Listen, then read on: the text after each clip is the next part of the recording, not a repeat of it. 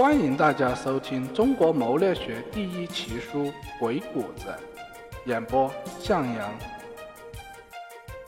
第十节为人处事篇，故事六：心思玲珑。孙叔通是个好员工。孙叔通一生先侍秦而后辅汉，两代为官，都曾红极一时。最初，孙叔通因为有文才而被秦朝朝廷征召。后来秦朝灭亡，孙叔通又曾协助汉高祖制定汉朝的宫廷礼仪，成为西汉开国之初一位引人注目的角色。但人们对其的评价历来是褒贬不一。司马迁预知因时而变，为大义而不拘小节，称其为汉家儒宗。司马光则责之制定礼乐，只为逞一时之功。结果使古礼失传，是是非非，真相如何呢？这只能从真实的历史背景中去体察、去感悟。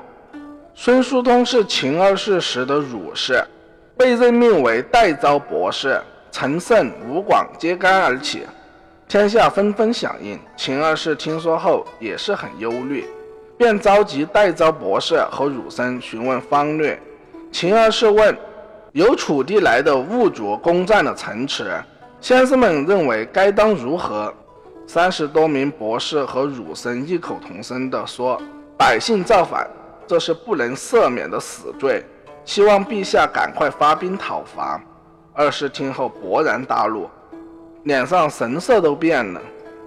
孙叔通上前说：“如今天下合为一家，先帝毁掉郡县等城墙。”削天下的兵器，向天下表示不再用兵打仗了。况且上有圣明天子，下有完善的法律，人人尽职守法，四海安宁，哪里有人想造反呢？这不过是些偷鸡摸狗的小贼罢了，何足挂齿？二是转怒为喜，笑道：“先生说的很对。”博士儒生们见此情状，脑筋灵活的，很快来了个急转弯。附和孙叔通说起义不过是盗贼，脑筋僵硬的便依然坚持说百姓造反。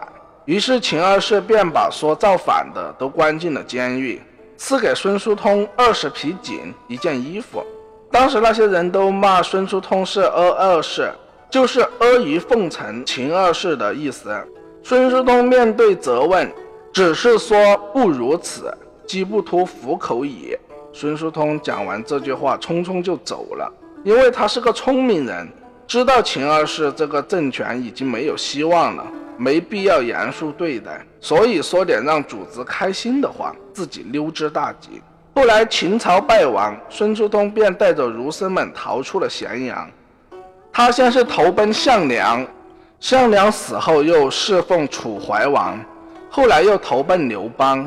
刘邦最讨厌儒生。所以见到儒生，便把他们帽子摘下来，往里面便溺，以羞辱儒生。孙叔通知道刘邦的脾性，便脱掉儒装，改穿短小贴身的衣服。刘邦很是高兴。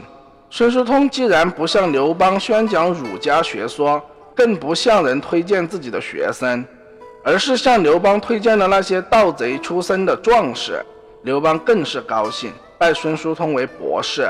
号祭祀君，孙叔通的学生们饱受冷落，也暗地里骂孙叔通：“我们跟随先生这么多年，如今不推荐我们做官，反倒天天推荐那些狡猾的盗贼，这是什么道理？”孙叔通听后，便对学生们说：“汉王正是冒着刀林剑雨争夺天下，你们这些儒生能上阵杀敌吗？你们跟着我，我并没有忘记你们。刘邦平定天下。”跟随他一起打天下的都是没有知识的武夫，更不懂什么规矩，在朝堂上喝酒争功，醉了就大喊大叫，甚至拔剑砍殿上的柱子。刘邦看到乱糟糟的景象，也很头痛。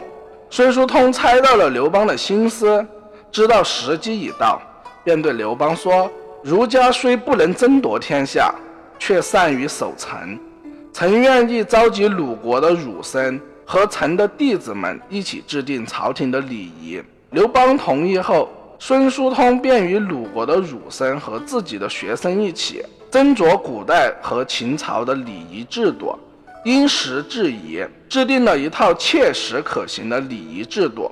从此，大臣们上朝都严格遵循礼仪，稍有越轨便被一旁监视的御史拉下惩治，人人心中畏惧，朝中气象大为改观。刘邦看着驯服的臣民，慨叹道：“我直到今日才知道天子的尊贵啊！”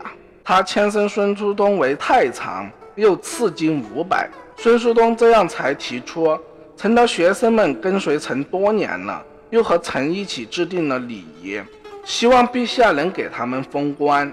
刘邦此时已从心里喜欢儒生了，便把孙叔通的学生都封为了郎官。孙叔通又把刘邦所赐的五百金都分给了学生们，学生们这才明白孙叔通的用意，都高兴地说：“孙叔通先生堪称圣人，懂得这个世界的事情和规律。”回古之有云：“百合者。”道之大化，说之变也，必欲审其变化。志意、喜悦、思虑、智谋，皆由门户出入，故观之以百合，治之以出入。是用百合之术使事物转化，是阴阳之道的关键。灵活变通，把握那人的内心思想，也是把握事物的关键。人们用圣人来形容孙叔通是可能有些过了，但是孙叔通的确是通晓权变之奥秘。孙叔通一人之身，能够适应秦二世之昏、项羽之危、刘邦之薄，在那样一个天下大乱、文人遭劫的年代，不止苟全性命，而且处处得意、荣功富贵，这一切都取决于他很好的把握住了变与不变的尺度。所谓变。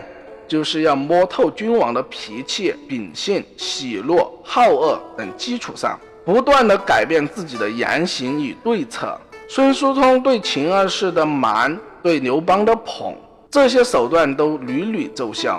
所谓的不变，就是阿谀奉承的媚态要始终如一。只有让侍奉的君王感到身心愉悦、通体舒服，才能为自己谋得名利。这就是孙叔通代代红的诀窍所在。好了，本节播讲完毕，感谢大家的收听，再见。